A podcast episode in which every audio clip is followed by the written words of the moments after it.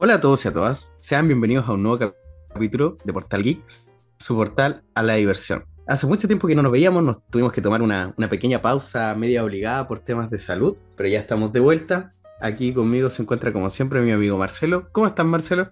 Hola Alejandro, un gusto poder hablar contigo nuevamente después de tanto tiempo. Creo que fueron más de dos semanas que no podíamos conversar, grabar un nuevo capítulo. Justamente. Eh, sí, eh, estoy bien, bastante bien, con mis temas de siempre, mi estudio. Últimamente estoy haciendo, estoy trabajando bastante, trabajo esporádico, así que me he mantenido bastante ocupado. ¿Y tú, Alejandro, cómo has estado?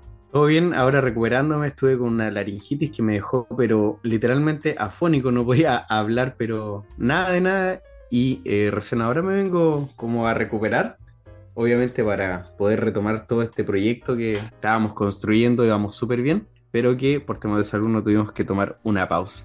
Ah, bueno, luego de, dar las disculpas correspondientes, como es la costumbre, ¿nos podrías decir de qué vamos a hablar el día de hoy? Eh, bueno, Alejandro y queridos audio escuchas, eh, el día de hoy quisimos traer a, la palestra un tema bastante, no, no sé si decir que delicado, pero que seguramente va a causar eh, algún tipo de sentimiento negativo en las personas en especial en las personas que no les gusta el cambio, que no les gusta o que son bastante retrógrados, que les gusta las cosas más vintage. Hoy día queremos hablar de un poquito de cómo es la evolución de los juegos, cómo eran los juegos antes contra de cómo son los juegos, los videojuegos actuales. Para eso la idea es conversar de hartos tipos de tópicos o ideas centrales que son parte, digamos, de cada videojuego, como es la música, los gráficos, la historia, la jugabilidad, entre hartas cosas. Así que esperamos que el capítulo salga bastante fluido porque la idea es conversar de estos temas porque, bueno, nosotros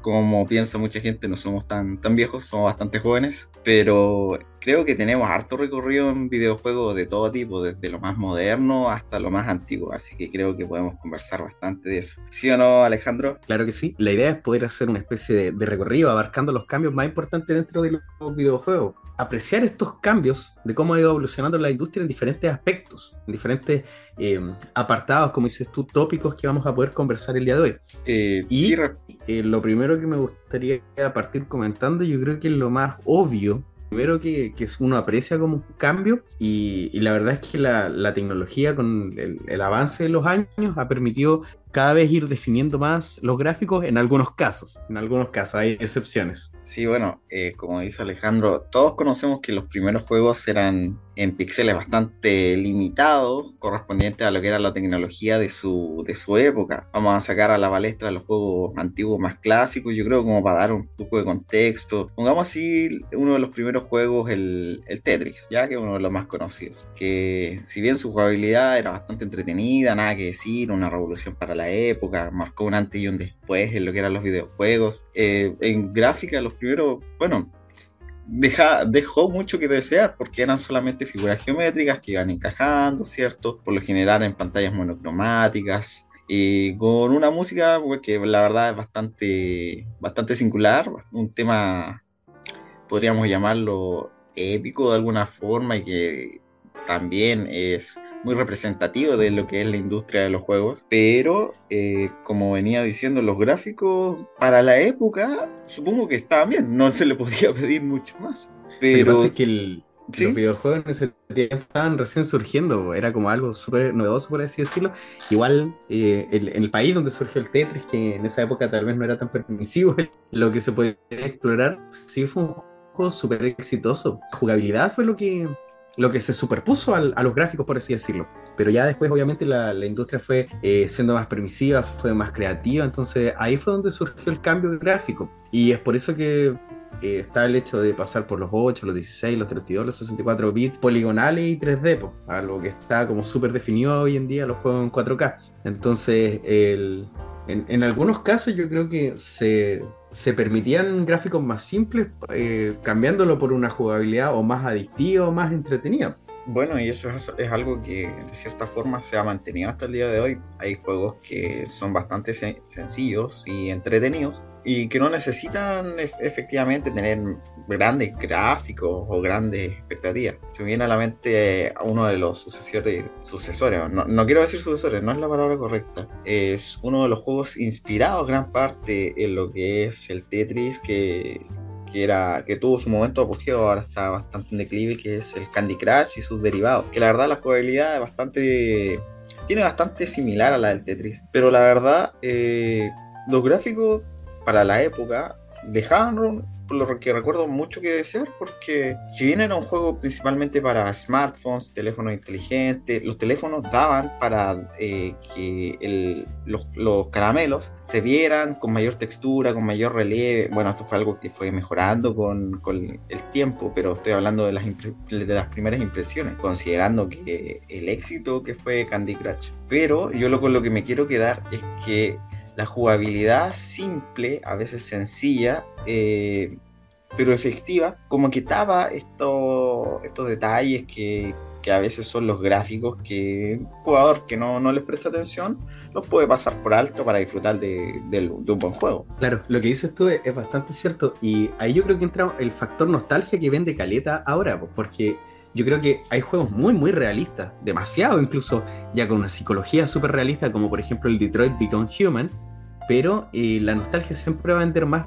Y es por eso que de repente salen juegos que son en 8 bits, con una jugabilidad más moderna, con una, eh, no sé, una renderización de esos pequeños bits, incluso en, muy buena calidad. Se me viene el juego Celeste, por ejemplo, que está en, en 16 bits, creo, y es un juego súper actual y moderno, pero es porque lo retro, ya como los 8 bits, por ejemplo, eh, vende caleta por el hecho de ser súper nostálgico. Entonces, muchas veces yo creo que los desarrolladores incluso eh, buscan este, este factor de ocupar en tiempos modernos gráficos eh, súper retro, por así decirlo. Oye, tocaste un, apartado que, me gustó bastante, que fue lo de la jugabilidad. ¿Cómo crees tú que ha cambiado el hecho de de la jugabilidad de los primeros juegos, pero hablemos ya un poquito más de aventura, por ejemplo, y no, no hablemos del Punk o del Tetris o de juegos controversiales como Polybius, por ejemplo, que era destruir asteroides.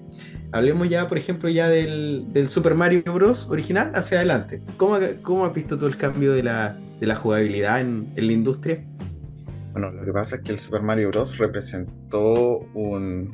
Es otro de los juegos que muchos consideran como uno que marcó un arte y un después debido a que vino a representar una especie de jugabilidad que recién se estaba viniendo a explorar. Eh, y así como apareció este modo de esta jugabilidad de, claro, de avanzar por mazmorras, claro, era un plataformero que ibas avanzando siempre en una misma dirección, hacia arriba y hacia abajo, y cambiando de escenario, pero marcó un cambio en el tipo de jugabilidad eh, que venían representando los juegos antiguos estos juegos que veníamos mencionando, el Pong, el Tetris y todos los demás, la, la verdad eh, se jugaban con un máximo de, no sé, tres botones, tres teclas, tres, no sé, otros comandos, no sé cómo decirlo de otra forma. Una palanca y dos botones. Una palanca y dos, claro, una cosa así, no, porque no necesitabas más. Fueron apareciendo nuevos tipos de videojuegos como ya estamos hablando del Mario, hagamos el Mario, que a veces representaban tener que utilizar más combinaciones de palanca, de botones, de teclas, de lo que sea que donde estuvieras jugando. Y por lo mismo, eso iba presentando un nuevo tipo de, para no repetir la palabra, de comandos o de habilidades o de posibilidades que se podían hacer en el juego. Y por lo tanto empezaron a, a considero yo, a experimentar más con nuevos tipos de juegos el Mario. Yo creo que lo que, lo que lo que dices tú se, refleja mucho en, los juegos de pelea. En, lo, donde lo que yo creo que lo que querías decir ahí eran los combos, ¿cachai? Las combinaciones de, teclas con palancas, ahí se podía ver más reflejado. Claro, esa es como la palabra que, que quería decir. Claro, al aparecer nuevos tipos de combinaciones fueron se pudieron desarrollar y aparecer en el mercado nuevos tipos de juegos. Ya no era solamente la aventura, solamente la combinación de ciertas estrategias o de ciertas figuras aritméticas, sino que se fue abriendo el paso a desarrollar nuevos tipos de juegos, como bueno, como tú lo mencionaste, los juegos de pelea, o como no sé, lo fueron los juegos deportivos, como lo fueron los juegos de aventura, principalmente la exploración, el descubrimiento. Eh, los juegos que, los, los nuevos tipos de plataformeros que fueron avanzando también en gráfica de 3D, que seguían siendo plataformas, pero ya te permitían una mejor movilidad y una mejor combinación para aprovechar también la nueva tecnología que, que, estoy hablando, tal vez me estoy adelantando, que era la, la aparición del 3D. Entonces, si nos ponemos... un apartado súper importante. Sigo. Entonces, si nos podemos analizar, una de las cosas más significativas en el, en el, campo de evolución de los videojuegos es la jugabilidad. Y quiero pensar que con el, con el paso de, del tiempo, el desarrollo de nuevas tecnologías, nuevos aparición de nuevos materiales, construcción, todo eso, van a poder desarrollarse nuevos tipos de videojuegos basados en lo que ya tenemos. Eh, bueno, me voy a adelantar un poquito, pero por ejemplo uno de los últimos juegos que fue furor a nivel mundial y que lo sigue siendo, el Fortnite, eh, combinó muchas cosas que venían haciendo los juegos anteriormente, ya sea los de Battle Royale, los de aventura, lo, lo que es gráfico, bueno, Fortnite no tiene los grandes gráficos, pero sabe utilizar ese punto a su favor con texturas eh, bastante familiares y que cumplen el objetivo. Entonces, Claro, el Fortnite en, principio es un juego de. es un shooter, claro, de mundo abierto, de Battle Royale, pero que mezcla muchas otras cosas que han venido saliendo de juegos anteriores. Y creo que si la industria de los videojuegos tiene que. Y creo que la industria de los videojuegos debería seguir con este camino en el hecho de tomar las ideas de los juegos anteriores y mejorarlas, o no, no simplemente mejorarlas, pero implementarlas de una forma que las nuevas entregas tengan una especie de jugabilidad nueva, pero considerando todas estas otras cosas y, y aplicándolas, y aplicándolas. Así vamos teniendo nuevos juegos y nuevas y, no sé, nuevas aventuras, eh, con, un, con una especie de, de nostalgia o de, o de homenaje a entregas que han, que han aportado mucho a lo que es la industria. Yo creo que ese es el camino que tienen que seguir los juegos en lo que es jugabilidad, principalmente. No sé si compartiremos esa idea, Alejandro. Sí, la verdad es que opino muy similar a ti. Yo creo que la industria eh, cada cierto tiempo va haciendo eh, innovaciones, como dices tú, pero con, siempre con una mirada al pasado. Recordemos que son las bases de, de, todo lo que significó alguna vez la industria, entonces obviamente siempre tienen que eh, mirar un poquito para atrás, tal vez incorporar algunas cosas que se han funcionado y sobre todo por el hecho de que la gente se acostumbra a algo y eh, obviamente le gusta más cuando e, ese algo a lo que se acostumbraron también se ve reflejado en la modernidad actual. Algunas de las cosas que igual han cambiado más que, por ejemplo, los gráficos o la jugabilidad también, ya saliéndonos un poco del apartado digital, por así decirlo, es el hecho de que los mandos también han cambiado caleta desde, desde los inicios de esto hasta la actualidad, pues, desde los inicios de la, de la industria. Pues como decíamos antes, era una palanquita y dos botones A o B, por así decirlo, que se mantuvo harto tiempo. Se mantuvo hasta, ¿qué podríamos decir eso? Hasta el Game Boy Advance, un SP, que era una cruceta A y B. Podríamos decir que se mantuvo, se mantuvo hasta ahí. ¿Sí? pero incluso estamos hablando de consolas que, claro, esos eran los botones que yo creo que uno más utilizaba, era la combinación de, de palanca que, uno más utilizaba. Pero este tipo de consolas ya traían mucho más, muchos más botones porque... LR. Eh, claro, el LR, Select, que también era un botón, y el botón de Start, que muchas veces igual se utilizaba por el tema de ah, los menús y todas esas cosas. Eh, Pero me refiero a como para involucrarse directamente en, la jugabilidad o movilidad de personaje o interacción directa al videojuego. Claro, sí, claro, yo creo sí compartimos eso porque a partir de, estas consolas es que ya las nuevas consolas y los nuevos videojuegos fueron, se, notó que empezaron a incluir más combinación de, comandos con teclas para, la jugabilidad que presentaban. Eh, así que sí, estamos de acuerdo con eso. Así es, pues mi amigo. Y bueno, con el tema de la complejidad de los botones, igual pasa algo curioso, por así decirlo, porque al avanzarlo, también la tecnología de los mandos también se fue complejizando el tema de de los gráficos y el avance de, la jugabilidad dentro de los propios títulos. Y eso es algo que dio paso natural a lo que es el 3D.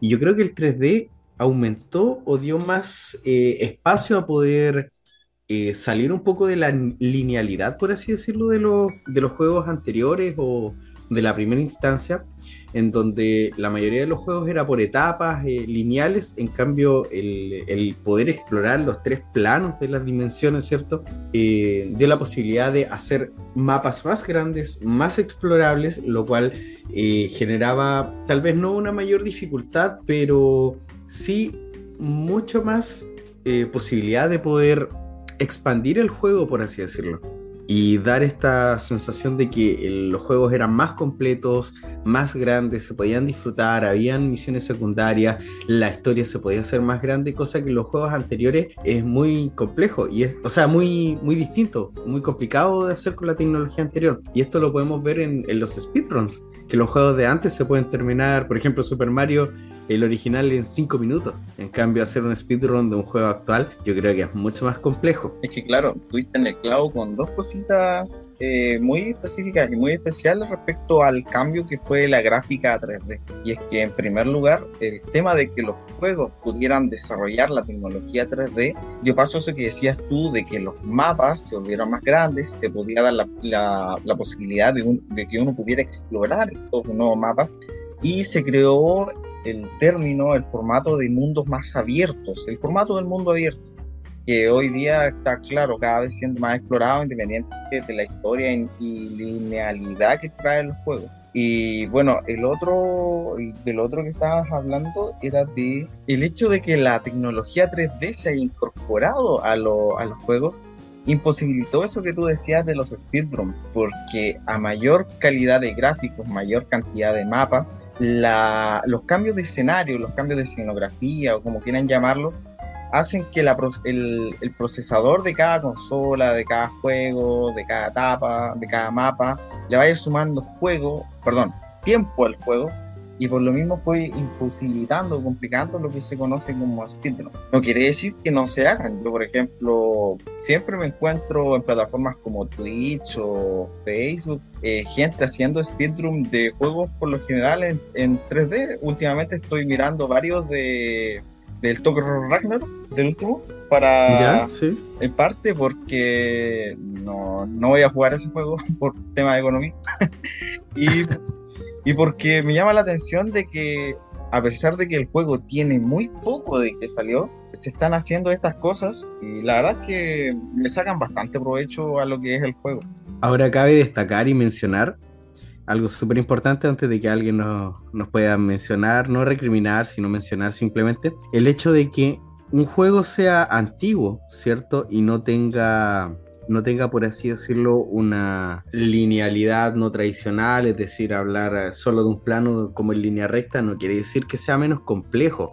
En, dificultad tradicional. Nosotros hablamos de que eh, agrega una dificultad por hacerlo más completo al poder explorar más, porque ya hay claros ejemplos de esto. Estamos hablando, por ejemplo, de Player, hablamos de, por ejemplo, Contra, hablamos de Shovel Knight, que son juegos suma el Ghost Goblin, que es un juego antiquísimo de la NES, eh, que es tradicional, es en línea recta, y es uno de los juegos más complicados que he podido jugar. De hecho, como ya había mencionado, toda mi vida, desde que yo juego videojuegos, solamente lo he pasado dos veces. Una vez eh, cuando lo jugué por primera vez, em, como a los 12, y el año antepasado.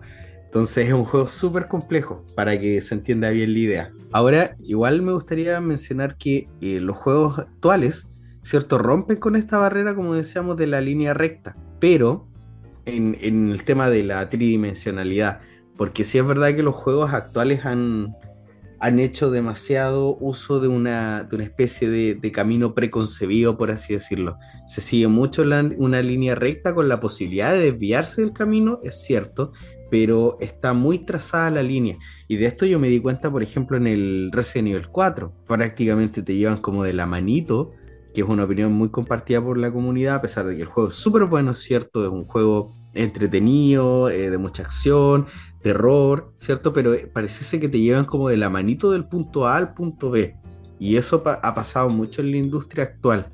Gracias a los dioses de los videojuegos que se ha ido rompiendo un poco esto eh, con títulos más contemporáneos, pero si hubo un periodo de la, industria donde, eh, no sé, por, será por, el tema de la frustración de la generación actual, tal vez, en donde te llevaban un poquito como de la, de la mano, ¿cierto? Con, con mucha entretención, diversión y colores, pero francamente no, no había la posibilidad de explorar mucho. Efectivamente, y es que esto igual es algo que se puede venir viendo en las entregas más nuevas, de que la linealidad de los videojuegos es algo que nos va a acompañar siempre, independiente de cuán complejos o modernos sean las nuevas entregas de juegos, siempre va a haber una especie de linealidad. Solamente por mencionar, no sé, un juego bastante nuevo que son, yo creo que tú los conoces o los has visto, los nuevos Pokémon Escarlata y Púrpura, son juegos que están explorando bastante el mundo abierto, eh, donde el personaje, el avatar del juego puede hacer, moverse por las zonas abiertas, capturar, combatir, todo lo relacionado a Pokémon, explorar pero eh, a pesar de eso tiene su, su, modo de historia, por decirlo así, como todos los juegos, en los que siempre vas a seguir un, tienes que ir a A para después ir a B, una linealidad, independiente de, del mundo abierto que se puede presentar.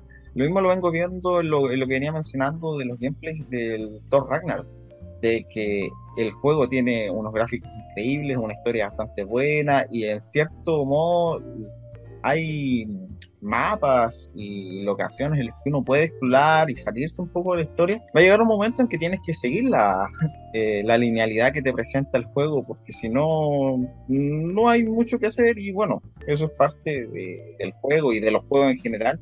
Y como decía, nos va a seguir nos va a seguir acompañando de una u otra forma en, en las siguientes generaciones de juegos. Y como tú decías, Alejandro, eso tal vez es algo que hace, no sé, sacar roncha, por decirlo de alguna forma, a, a, algunas generaciones, ya sean nuevas o anteriores, porque si hay algo que he notado es que las, las generaciones, por decirlo así, más antiguas son las que más se quejan de que, por ejemplo, los juegos ahora, claro, presentan eh, un nivel, entre comillas, mayor de facilidad, como que te dan todo de la mano, todo muy fácil, comparando, claro, algunos títulos como los que tú mencionas, que la verdad hay muchos, son juegos muy difíciles, pero en cambio las generaciones nuevas como que consideran los juegos actuales mm, a veces demasiado difíciles y la verdad ahí es donde se genera la discusión y la concordancia, o por lo menos eso es lo que yo considero eh, de conversar, porque es lo que he visto dentro de las comunidades. Mira, ¿sabes lo que pasa? Yo creo que igual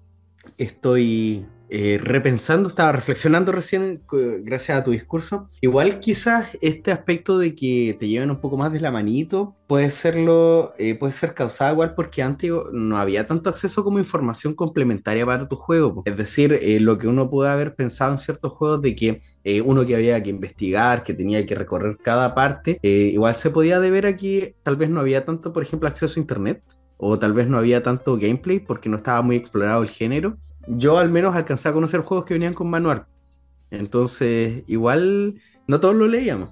Y quizás estaba pensando recién en eso, quizás puede haber sido un factor eh, eh, súper importante para, apoyar eh, esta, esta idea que estábamos desarrollando. Recién se me estaba ocurriendo. Pero claro, los juegos actuales, o no sé, ¿desde qué, desde qué periodo lo podríamos definir? Desde 2015 en adelante, sí que son un poco más guiados que, que los anteriores en donde había que investigar.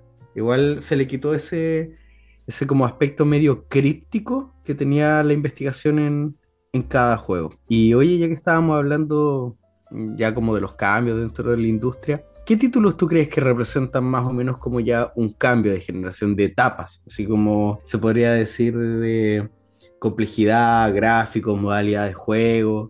¿Qué títulos encuentras tú que son como, ah, de aquí para adelante se marcó un antes y un después? Mira, yo me voy a quedar, para como responder con tu pregunta, con dos títulos que la verdad el primero tal vez no es muy conocido, bueno, yo creo que es conocido, pero eh, no creo que mucha gente lo haya jugado, que fue el cambio que representó el Metro, Metroid Prime, perdón, cuando salió la, la GameCube. Hay que recordar que Nintendo pasó de la Game Boy Advance con el Metroid Future a, directamente a la GameCube. No hubo un Metroid para la Nintendo 64 y como muchos sabrán, el Metroid es un juego que hasta el Metroid Fusion era un plataformero en dos dimensiones, donde Samus, el personaje principal, se movía de izquierda a derecha, de arriba hacia abajo, cumpliendo las misiones, avanzando en las diferentes mazmorras, las diferentes naves espaciales o planetas, sea, sea cual sea. Sin embargo, en el Metroid Prime se exploró el,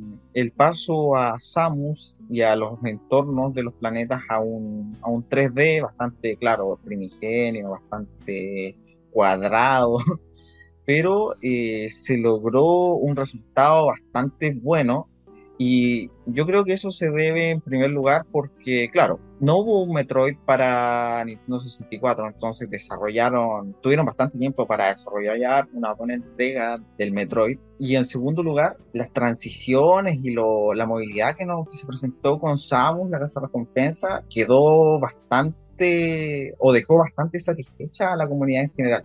Eso me incluye. Una de las, por lo que he sabido, una de las mayores complicaciones o mayores eh, por decirlo de alguna forma, eh, retos que tuvo Nintendo al momento de desarrollar el, Metroid Prime era eh, la transición de, de, Samus a la Morpho. Que Samus, para los que no sepan, se puede hacer bolita para, para atravesar ciertos espacios pequeños o escalar en ciertas paredes. Y esa es una transición que les quedó muy bien.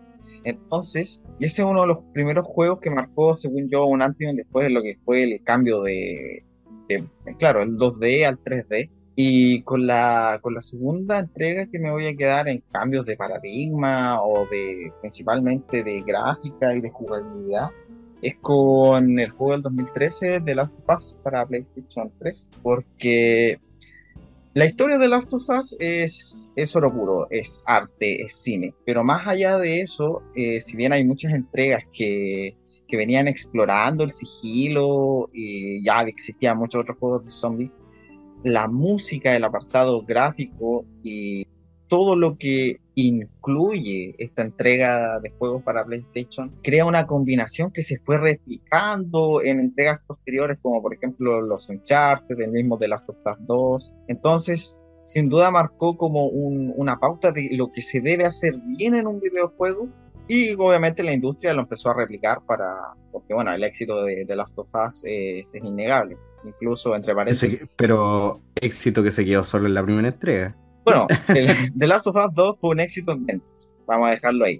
Sí. Críticas. Dejémoslo mejor en, en, que se quedó en éxito en ventas, pero podríamos hablar un poco cuando lleguemos al episodio de fracaso en los videojuegos o de decepciones en los videojuegos. Efectivamente. Pero volviendo al tema de Last of el original de 2013, marcó un antes y un después en lo que es lo bueno y lo malo que tiene que tener un juego, más lo bueno que otra cosa. Eso es lo que creo yo, Alejandro. ¿Qué opinas tú? No, opino igual que tú en, en esos aspectos, en esos títulos sobre todo. Y yo al menos me voy a ir por un apartado que de verdad fue una revolución desde, desde su lanzamiento, desde sus alfas, desde sus betas, desde que salió la versión 1.1 y es la revolución que causó Minecraft dentro de la industria, que es un juego que de verdad cambió el paradigma de lo que eran eh, los videojuegos. O sea, pasamos de eh, historias súper complejas, historias eh, tal vez acción frenética o una calma tremenda para poder desarrollar la historia, tensiones dentro de los plataformeros, aventuras, con, no sé, demasiados elementos en pantalla, a ser tú el propio arquitecto, por así decirlo, de tu aventura. Es decir, es verdad, tiene un mapa de misiones, mapa de logros, tiene un, propósito, una historia, pero que em, yo siento que en Minecraft la historia de verdad es, puede, puede, pasar a ser secundaria. Es decir, tú puedes desarrollar un, un mundo completo, desarrollar tu, vida dentro de Minecraft y sin llegar al Nether en ningún momento a menos que quiera ciertos materiales o derrotar al dragón, cierto que, en, la actualidad lo han hecho mucho más atractivo, eh, mucho más interesante llegar a esos mundos, pero antes tú podías eh, simplemente construir eh, tu, tu, mundo en paralelo y bueno, ¿para qué mencionar cierto, todo lo que se puede hacer dentro de Minecraft que ha sido pero hiper mega explotado? O sea, se han replicado todos los escenarios del Señor de los Anillos, se han hecho computadores dentro de, eh, dentro de Minecraft, calculadoras, han replicado ciudades enteras. Hay un proyecto que está replicando el mundo dentro de Minecraft, el mundo, nuestro mundo. Entonces, representa una libertad, una creación que antes no estaba. Los juegos de construcción no eran tan, eh, tan explorados, o sea, tan, tan desarrollados, eh, tan, con tanta atención. Otro de los juegos que me ha llamado mucho la atención en este último tiempo es el que es el Prey Zomboid, que es un juego que llevó el realismo eh, a su máxima expresión, como fue el, el Tarkov también dentro de los shooters, en donde todo te afecta, todo para sobrevivir, eh, cualquier cosa puede afectarte, correr de más, no tomar agua, comer en exceso, tal vez no comer, una herida se puede infectar y te puedes morir. Entonces ese, ese realismo dentro de la industria eh, igual se agradece, igual es bueno, igual agrega eh, nuevas sensaciones y nuevas experiencias. Y lo otro es ya todo lo que es los juegos online, como los MOBA, como LOL, Dota, los shooters online que es cierto que antes estaban, pero aún así no estaban tan explotados como ahora. Y es cierto que han creado una gran revolución dentro de la industria. No sé si tú estás de acuerdo con este último apartado, mi querido amigo. Mira, respecto al juego del Zomboid, eh, he escuchado bastante de él y he escuchado, ¿no? He visto algunos videos. Sé que es como, yo lo, lo encuentro muy parecido a lo que es tipo Sims, por lo que, por cómo se juega. Sí, sí.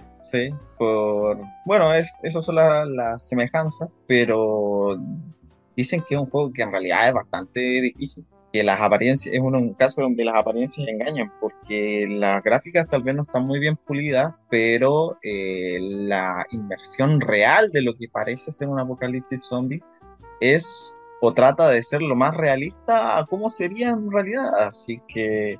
Justamente por lo que he escuchado, no lo he jugado, pero por lo que he escuchado, efectivamente es un juego que está marcando bastante firme y eso que ya tiene un tiempo, según sé. Y bueno, los juegos online es algo que sí o sí marcó un antes y un después. La llegada del internet y de las conexiones multimedia, el modo multijugador es algo que se desarrolló hace bastante tiempo, se ha ido puliendo. En estos momentos se podría hablar de que el modo multijugador es algo que tiene que ir sí o sí en cada juego eh, ya sea... Y ojalá de la manera más pulida posible. Sí, porque si no, ahí sí que saltan los de siempre a, tirar garabatos. a tirar hate. Es verdad, porque muchos juegos incluyen un juego multijugador solo por, por incluirlo y la verdad es que está muy poco pulido, como ha pasado con algunos Resident, como ha pasado con algunos Call of Duty, que en donde la verdad el, el multijugador deja mucho que desear. Oye, mi amigo, yo creo que ya vamos cerrando el tema. Ya hemos hablado bastante, hemos hecho un, recorrido por cómo han cambiado los, videojuegos y, la verdad es que han evolucionado mucho desde sus inicios hasta el, hasta el día de hoy, ya sea en jugabilidad, gráficos, sonido, incluso los hardware, las consolas, mandos, todo. Hasta los monitores, los que se juegan hoy en día son, son bastante diferentes a cómo se jugaban. Y bueno, yo creo que los juegos, eh, si bien han evolucionado mucho van a seguir evolucionando, eso es algo innegable. Cada vez se están desarrollando mejores tecnologías, mejores ideas, los gráficos están mejorando mucho. Y por lo mismo, eh, va a llegar un momento en que las nuevas generaciones van a revisar los títulos de los que estábamos hablando y los títulos que van a ser o van a salir en el futuro y se van a generar, generar discusiones tal vez amigables, tal vez no muy amigables, respecto a estos mismos temas que estábamos tocando en el capítulo de hoy. Es entretenido y bonito recordar entregas anteriores y cómo han ido cambiando y pensar en cómo van a evolucionar las futuras entregas considerando todos los cambios por los que ha pasado la industria. Así es, mi amigo. Yo creo que eh, se ha vuelto como un mantra aquí en el podcast el hecho de que la tecnología, las, las innovaciones, la creatividad de los desarrolladores siempre nos va a estar sorprendiendo, para bien o para mal. Yo creo que eso es innegable. Y con ese bien y para mal, bien o para mal, mejor dicho, me gustaría pasar a hablar un poquito de, las últimas innovaciones de nuestra franquicia favorita. ¿Qué ha opinado usted? ¿Qué opiniones, qué visión tiene usted de la última entrega de Pokémon? Bueno, algo adelanté ya. Eh, bueno, en primer lugar, todavía no, no he jugado el juego, pero espero jugarlo yo creo que voy a hacerme el dinero para poder comprarlo. Es una de las entregas que quiero, quiero jugar. Porque por lo que he visto tiene innovaciones bastante entretenidas que me llamaron bastante la atención. El mundo abierto principalmente es algo en lo que se ha innovado mucho más de lo que venía haciendo las entregas anteriores como lo son eh, Pokémon Espada Escudo y principalmente Leyendas de Arceus. Hay muchas cosas que se pudieron, pero también eh, no... Voy a esperar un poquito eh, uno, porque no tengo plata, y dos, porque se han presentado tantos errores y bugs por lo que se ha visto dentro del juego que me da un poquito de miedo que eso afecte la, la inmersión, la historia y la jugabilidad, mi experiencia de juego. La experiencia, sí. Eso, me, me, quedo con eso, cada vez voy sabiendo más de, de los juegos, de lo que se va innovando, principalmente eso, creo que voy a buscar la versión escarlata, principalmente por los Pokémon Paradox, que los diseños me encantan. ¿Y tú, Alejandro, qué opinas? Miren, eh, yo creo en primer lugar que sí me, me iría por la edición escarlata también, me, me, tira un poquito más por la misma razón. Y, eh, la verdad yo no, no, quiero hacer la inversión todavía. No hasta que haya un parche, no hasta que haya una actualización o algo vía OTA para mejorar el, el juego, pero la verdad es que no... El, eh, el juego ha presentado demasiados errores, bugs, problemas de desarrollo, o sea, hay, literalmente animaciones que van como a, menos 3 FPS. Y yo creo que es por un hecho, el hecho de hecho, de que Nintendo eh, quiso sacar un juego súper pronto antes de Navidad, para que eso fuese el regalo. Yo creo que el, querer apurar eh, mucho ese aspecto, porque al señor Nintendo le encanta el dinero, eh, hizo que el estudio Game Freak entregara un producto que tal vez no estaba terminado o pulido o afinando los últimos detalles. Porque he escuchado muchas quejas de que Game Freak es el que tiene el peso aquí o de que tiene la culpa de algo. Y Game Freak es el estudio que le ha entregado cariño, amor, dedicación a esto desde toda la vida. Pues, de hecho, cuando salieron los remakes de, de, de, la cuarta generación y no estuvo Game Freak, se notó la baja de la calidad. Y yo creo que el estudio desarrollado no se puede llevar todo el el, hate, ¿cierto? Porque obviamente es el, el, publisher, que es Nintendo en este caso, que tiene, tuvo que haber revisado, pero yo creo que es el hecho de querer apurar para que sea el regalo de Navidad, sea la, la, novedad. Nintendo no, no tiene este, esta práctica de entregar muchos títulos al año o muchos títulos en sus eventos, siempre son las mismas franquicias, entonces eh, yo creo que han apurado demasiado el, el lanzamiento de juegos de Pokémon. Yo creo que de pronto deberían darle un, bajón a la velocidad de producción y preocuparse por la calidad.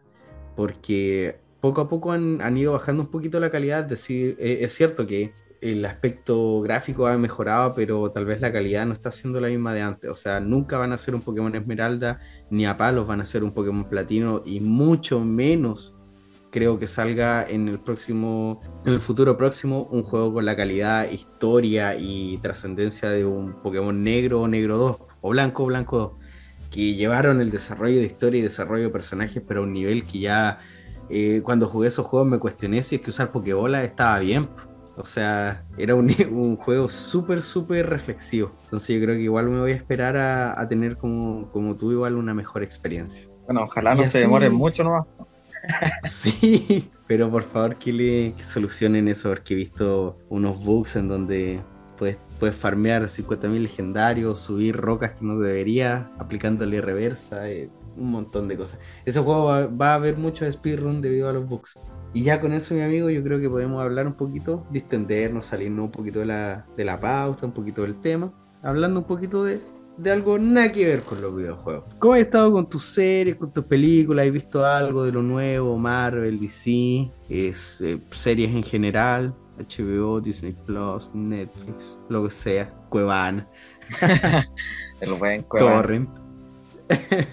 no, mira, eh, en serie últimamente no, no, mira, no estoy mirando series, eh, principalmente porque no, no tengo tiempo puedo decir que vi, fui a ver la última película de Marvel de Black Panther. ¿Qué tal? Me, gustó, me gustó, no sé si tú la has visto. No, no la he visto. Yo estaba con el, con el vecino de, de Marvel, yo, estaba, yo vi la última de DC. Ya, yo también la vi.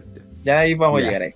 Y bueno, eh, me gustó, sí, tiene, bueno, hay los gráficos y el CGI, hasta, el CGI, perdón, está muy bien pulido, creo, dentro de lo que es una película de Marvel, no, no se puede pedir perfección, pero está todo dentro, dentro de la norma, del paradigma. Eh, el personaje en amor, yo creo que es un buen antihéroe.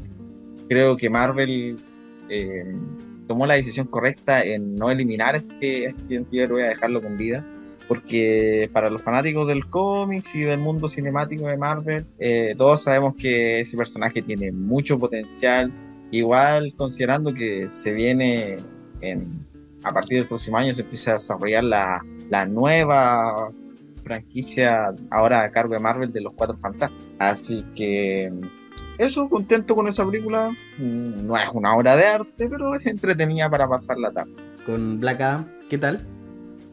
Me entretuvo, pero esperaba más. Eh, creo que uno de sus puntos, uno, perdón, uno de sus puntos fuertes fueron los gráficos, que creo que es la película de, de DC hasta el momento con mejores gráficos, y creo que superó incluso al Snyder Cut en ese sentido. Sí, eh, de, todas maneras, hicieron bien la pega acá. Sí, eh, Dwayne Johnson, la roquita. Eh, bueno, todos sabemos que no es un actor muy expresivo, muy multifacético, pero creo que le queda muy bien el personaje de Black Adam. porque, bueno, Black Adam, como el artillero que es, es un personaje serio, un personaje que no demuestra mucho y que, bueno, es, un musculoso muy poderoso. Así que yo creo que ahí el casting estuvo perfecto.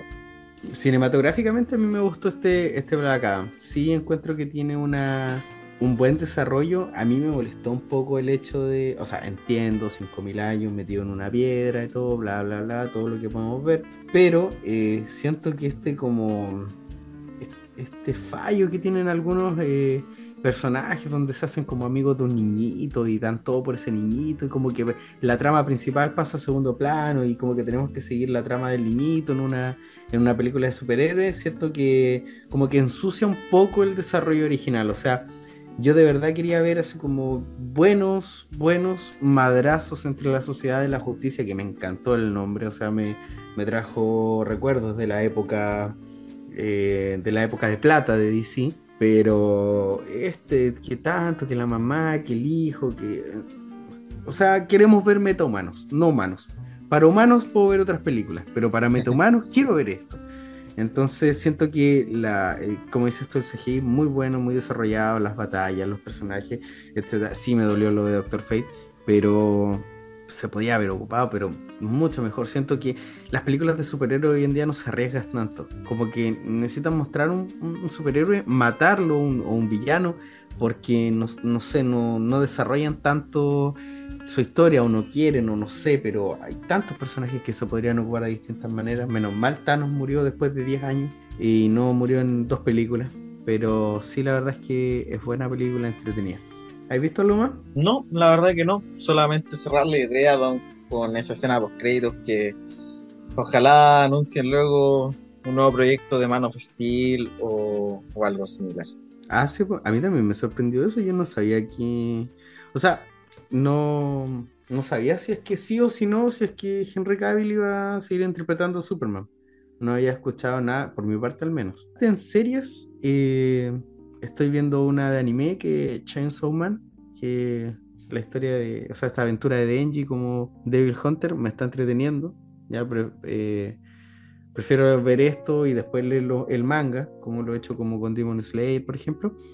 Y terminé de ver eh, la serie de Andor, que tú sabes que a mí me encanta Star Wars. Eh, de hecho, pertenezco a una agrupación de, que practica esgrima con sable de luz, que es Rebel, Rebel Concepción. Y sin lugar a dudas es la mejor serie de Star Wars. A mí eh, la encuentro que ha sido la mejor. No sé si has tenido la oportunidad de verla. No, no he tenido la oportunidad. Escuché buenas, buenas críticas, buenos comentarios respecto a eso. Y lo que te iba a preguntar era sobre la, igual sobre Tales of the Jedi. No sé si la viste. Ah, yo no la he visto, pero escuché igual muy buenas críticas. La historia de Juan de Dooku y de Ahsoka. Eh, sí. No sé qué más, no sé si nos puedes comentar un poquito de eso. Lo que pasa es que eh, para mí Andor se comió a Tales of the Jedi en, su estreno. O sea, los últimos capítulos súper buenos. Recomendaba morir. De hecho, por eso son tan buenas que no quiero dar ni spoiler de ellos, a diferencia de lo otro que hablamos. Eh, pero sí, pues Tales of the Jedi te amplía un poco la, la perspectiva de, de, la caída de algunos Jedi al lado oscuro, del surgimiento de ciertas facciones dentro, de, dentro del consejo. Y y te va como ampliando el, origen, todo lo que tiene que ver con el consejo, Tuku, cómo Windu llegó al, consejo. Y bueno, dentro de mi lista, eh, quiero ver Merlina, que se estrenó hace poco, y estoy empezando a ver la serie de, de Halo, que voy en el capítulo 5 ya. Entonces me ha gustado mucho, tú sabes que me gusta la, la saga de, de, Halo y la historia de Master Chief, eh, pura testosterona para poder motivarse al día a día. Oye, ya que estábamos hablando, porque estáis hablando un poquito de los animes que estáis mirando, bueno, supiste que, bueno, o sea, no supiste. Supongo que supiste que cierto entrenador Pokémon sacó después de 25 años el primer lugar y ahora es el mejor entrenador en el mundo. No sé, yo creo que supiste la noticia. Y puta, sí, la verdad es que por fin eh, voy a morir en paz, voy a poder jubilarme, voy a poder retirarme, nunca más vuelvo a jugar eh, un juego de Pokémon. Pero por fin H se coronó como campeón y de una de las regiones em, más atractivas a mi parecer y ganándole un campeón que de verdad es un campeón en todas las de la ley, es un campeón dentro de lo competitivo, es un campeón que de verdad representaba un reto y de verdad estoy impactado a pesar de que tú sabes que no me gusta mucho el anime de de Pokémon, pero sin embargo es una algo que se siente bien, que uno puede esbozar una sonrisa cuando se entera y, la verdad es que sí me, impactó un poquito que fuese acá. Igual me impactó que fuese tan tarde, que no fuese antes, pero sí me enteré y, lo disfruté un poco. Lo personal, puta, yo casi lloré. o sea, era algo que se venía, que se podía esperar. Toda la temporada actual de Pokémon Viajes, Viajes Maestros. ¿Tú, ¿tú seguiste la temporada?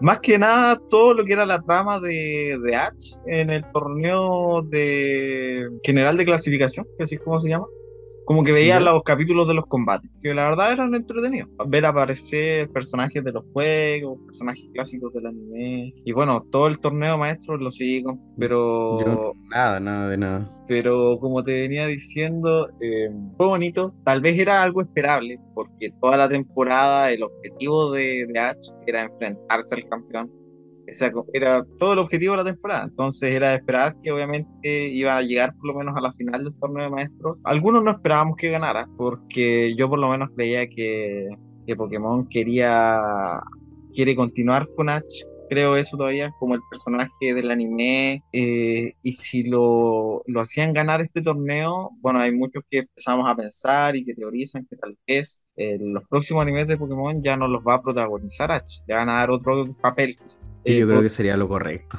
que sería lo correcto ya a esta altura de la vida. Pero fue una sorpresa agradable, como venía diciendo, y bueno, la escena donde Pikachu casi pierde y aparecen todos los Pokémon de Ash fue muy bonito ahí me emocioné. Qué bueno que te haya gustado, que lo hayas disfrutado. Qué bueno eso, ahora esperar qué es lo que depara el futuro del anime nomás de Pokémon, pues yo por lo menos lo voy a decir con Oye, Ale... La siguiente, genera... la siguiente generación debería ser en, la nueva región. Sí, en teoría. Van, van, van así las temporadas. Claro, pero Pokémon Viajes eh, cambió el paradigma de esto porque, como, como dices tú, todas las temporadas tenían la región de turno pero en viaje se cambió esto porque Ash con el personaje nuevo de Go en cada capítulo están en una región diferente. La mayoría de, lo, de la trama se, se sitúa en la, en la, región de Galar, que es la región de los juegos de Pokémon Espada y Escudo, pero eh, en un capítulo pueden estar en Canto, porque bueno, se introdujo, se introdujo al, personaje de Go, que eh, bueno, no era Pokémon Go, entonces, él que nació en Galar, su objetivo es capturar algún día a Mew y por ende quiere capturar a todos los Pokémon existentes. Y para eso se van desarrollando diferentes historias, muy de la mano de lo que es Pokémon infantiles o, o como quieran llamarlo pero van pasando por diferentes regiones, capturando Pokémon, teniendo experiencia, reencontrándose con personajes que habían aparecido antes en el anime y personajes nuevos de los juegos. Así que no, sabe, no se sabe si la, el próximo anime de Pokémon va a seguir con esta, esta fórmula o si simplemente se va, va a situar en, en Paldea, en Españita. Le da como otros aire igual al... Claro. Oye, Ale, eh, yo creo que es momento de, de despedir el capítulo de hoy. Hemos hablado, pero de todo. Sí, de todo un poquito. Empezando por los juegos, terminando por nuestro gusto. Em, creo que lo corresponde, tú tiraste la idea, hablar muy pronto de, de, lo que son los fracasos de los juegos y las decepciones. Porque ahí vamos a tocar hartos temas que, están en la palestra. Y bueno, va, da material para hartos capítulos, creo yo. Aparte de, que creo yo que podríamos empezar a hablar de esto más seguido, igual de lo que es justo, series geeks. Eh, no sé qué opinas tú. Me parece totalmente eh, una buena idea. Yo creo que le daría un, de que el podcast sea un poco más completo, poder abarcar más gustos, eh, poder hablar de, salirnos un poco del espectro de los videojuegos, pero sin perder la identidad propia del inicio de este proyecto. Entonces, eh, me parece súper buena tu, tu conjetura. Oye, mi amigo, un gusto haber compartido nuevamente contigo, un gusto haber eh, podido recorrer este cambio por los videojuegos, cambio dentro de la industria, haber conversado de lo que estamos viendo no sé, pues nos trae emoción a nuestra vida, de lo que nos trae alegrías al, niño que llevamos dentro en nuestra infancia. Así que te agradezco estar aquí, agradecido también con todos los auditores y auditoras que nos escuchan. Perdón por habernos ausentado un tiempo, fue por problemas de salud. Y muchas gracias por, eh, por escucharnos a los a los fieles audio escucha. Bueno, no está de más recordarle que tenemos redes sociales, Instagram, YouTube, TikTok, como portal-gip-podcast y los invitamos a visitarnos en nuestros principales canales de, difusión del podcast que son Spotify, Apple Podcast y YouTube como Portal Gip Podcast. Alejandro, nuevamente, que estés muy bien. Eh, un gusto haber conversado contigo. A cuidarse para no enfermarse. Nos estamos viendo nuevamente. Sí, pues, ya, mi amigo. Muchas gracias. Gracias a todos y a todas. Y nos vemos en el próximo capítulo.